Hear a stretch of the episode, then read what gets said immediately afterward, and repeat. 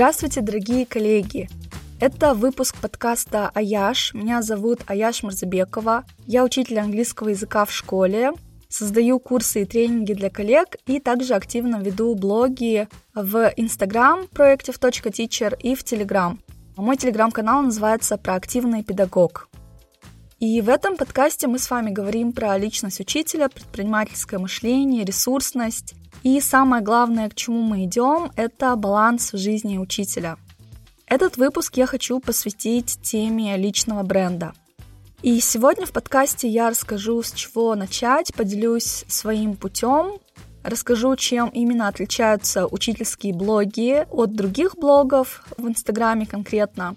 Постараюсь поделиться алгоритмом, конкретными шагами, что нужно делать. Поделюсь советами от западных коллег, инстатичеров и, конечно же, дам вам домашнюю работу.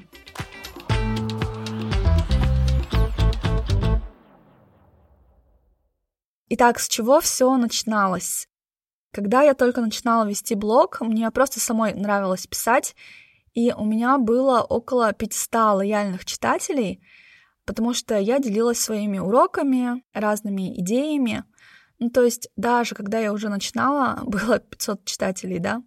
И потом мне нравился блогинг, я захотела все это развить и увидела в Инстаграме объявление о марафоне именно для учителей и блогеров. Этот марафон назывался «Дело в блоге», и его проводил клуб «Учитель в порядке». И я поняла после этого марафона, когда у меня произошел такой большой рост э, в количестве читателей, то, что самый главный лайфхак — это просто писать регулярно. То есть на марафоне нам каждый день давали задания, и для того, чтобы остаться в марафоне и чтобы выиграть приз, нужно было писать посты каждый день. Так я поняла, что любой учительский блог будет расти, если мы будем писать регулярно, потому что ниша абсолютно свободна, учителей блогеров мало, и учителям интересно слышать про истории друг друга, видеть вообще, как проходят наши будни, то есть это терапевтично. Второй момент, который тоже сильно повлиял на развитие блога, Однажды, когда я записалась, кстати, в клуб «Учитель в порядке», потому что у меня было выгорание, но это уже другая история, я осознала один свой блок главный и страх, почему я не продвигаюсь, как я хочу. И как только я осознала этот страх, магическим образом мне пришло предложение буквально в тот же вечер со школы «Учитель в порядке», кстати. Это российский клуб. Мне написали и предложили стать бренд-амбассадором клуба в Казахстане. И это было тоже классно, потому что я поняла, что даже с небольшим блогом, там в 500, в 1000 читателей, можно, в принципе, получать хорошие предложения. И больше всего было ценно именно это сообщество учителей, принадлежность к этому сообществу. Как мне вообще предложили стать бренд-амбассадором? Я, получается, написала в Инстаграм пост-отзыв о программе, и вот, мне предложили стать бренд-амбассадором. Потом уже меня клуб «Учитель в порядке» приглашал на вебинары, и было просто очень приятно делиться. Еще один момент, который сильно повлиял на развитие моего блога, это марафон, который делала Happy Teacher Настя. Это учитель из Беларуси, она тоже, кстати, увлекается когнитивистикой, и я очень благодарна Насте за то, что она организовала марафон для учителей блогеров, и это был настолько качественный марафон, что в рамках этого марафона на меня подписалось около двух тысяч учителей, именно учителей. Учительский блог, он продвигается немножко по другим законам. Ну, например, как я уже упомянула, если вы пишете регулярно, вы уже получите свою аудиторию, да? И, конечно же, нужно создавать коллаборации, то есть можно делать взаимопиар, можно проводить совместные эфиры, да, с учителями. То есть создавать какие-то ивенты, движухи, и таким образом получать свой блог больше учителей-читателей, да. И вот опять вспомнила еще один момент, что повлияло на мой блог. Конечно же, это работа над стартапом Teachers Lab. И как только мы начали работать над образовательным стартапом для учителей, мой инстаблог был таким серьезным, важным активом в продвижении платформы Teachers Lab. И за время работы над платформой на меня подписалось тоже около двух тысяч человек, учителей, ну, потому что все наши конкурсы, все движения, марафоны, это тоже влияет на активность в блоге. И только, получается, года два назад я впервые начала монетизировать блог. Это произошло где-то на пятый, на шестой год ведения блога. И я хочу мотивировать коллег вести блог. Я понимаю то, что главный страх — это то, что... А, ну, даже это не страх проявляться, а страх того, что а, у меня не хватит свободного времени, или мне нужно будет сильно вкладываться в блог, или мне некомфортно показывать свою жизнь, да. И здесь я хочу сказать учителям то, что блог — это в первую очередь инструмент.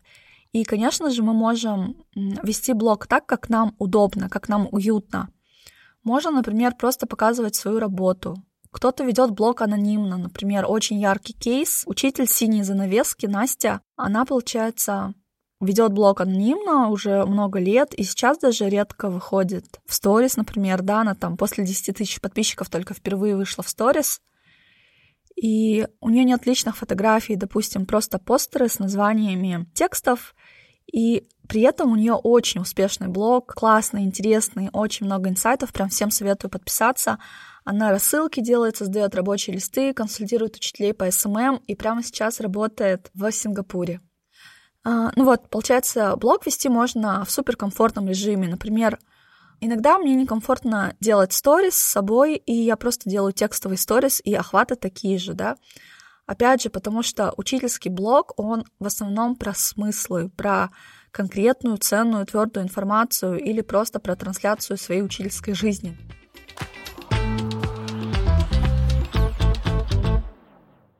Блог — это такая бесплатная терапия, потому что благодаря текстам, там, сторис, ты видишь, что тебя триггерит. И, допустим, если вы работаете с психологом, вы можете все это выносить в терапию тоже, или просто замечать за собой, что вам там не нравится, да, например. Таким образом, если вы творческий учитель, если вы любите создавать что-то, если вам нравится делиться, то, конечно же, вам нужно идти в блогинг. Ну, то есть именно вам блогинг показан, да. И я верю то, что в учительском блоге не нужно ничего усложнять. То есть ниша настолько свободна, учителей не хватает, поэтому просто нужно писать. Вот.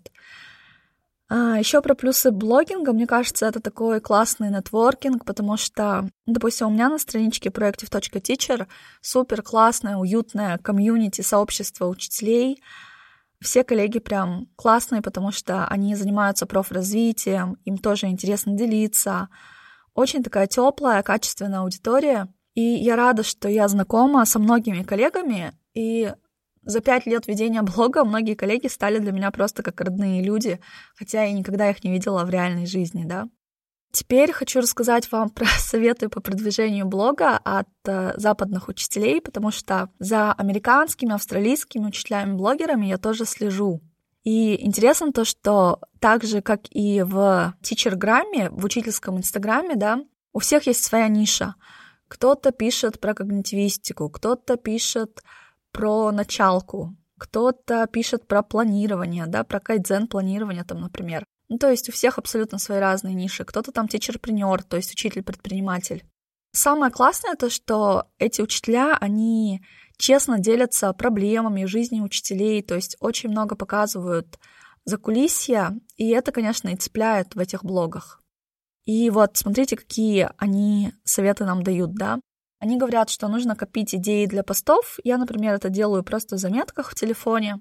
Я против таких серьезных контент-планов, каких-то там страшных таблицах, да, потому что нужно все упрощать. Просто можно копить идеи, записывать все и потом уже делать посты. Также учителям желательно планировать контент заранее, потому что ну, мы все знаем, у нас мало свободного времени. Так же, как я, они советуют писать регулярно, показывать процесс, то есть как вы готовитесь к урокам, как вы украшаете класс, то есть показывать свое закулисье, да, внутреннюю кухню.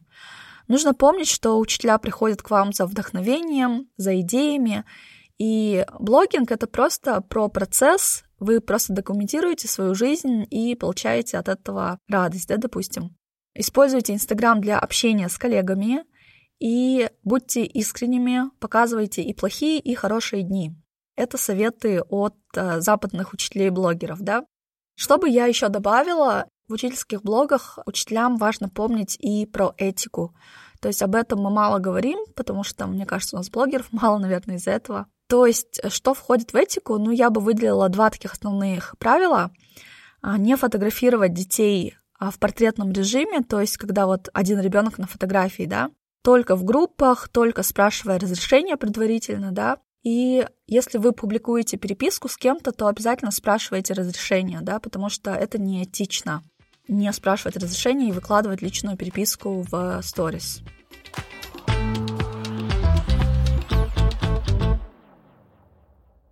Домашнее задание, которое я вам даю, это написать пост 10 мотивашек вести блог. То есть, что вас мотивирует вести блог учительский. ставьте звездочки в iTunes, оставляйте комментарии, делитесь инсайтами и мыслями в Инстаграме. Если вы пишете про свои инсайты в сторис, то обязательно отмечайте меня, проектив.teacher. И, дорогие коллеги, напоминаю, что вы можете оставлять запросы на интересующие вас темы. Подписывайтесь на мой телеграм-канал про активный педагог. Там я регулярно делюсь книжными наводками для учителей, какой-то интересной трендовой информацией. Недавно я запустила там бесплатный марафон для учителей, набор выживания для современного педагога. Это 10 дней текстов, текстовый марафон. Коллеги, это мой первый выпуск подкаста. Я вообще планирую записываться в студии, но, возможно, буду записывать и просто дома. Я не знаю, не уверена в качестве. А, но для меня было важно начать. То есть я очень долго это откладывала, потому что планировала поехать и записаться в студии. А, но мне кажется, лучше сделать хоть как-то, чем никак. Если прям совсем качество будет не супер, то я, конечно, буду ездить в студию и сразу записывать эпизоды на месяц. Еще раз напоминаю то, что вы можете оставлять свои запросы и писать, а, какие темы вам интересны. Чем больше упоминаний про подкаст будет в сторис, тем он будет успешнее и интереснее, да? Спасибо большое за внимание, дорогие коллеги, спасибо за поддержку. Услышимся в следующем выпуске. Пока-пока.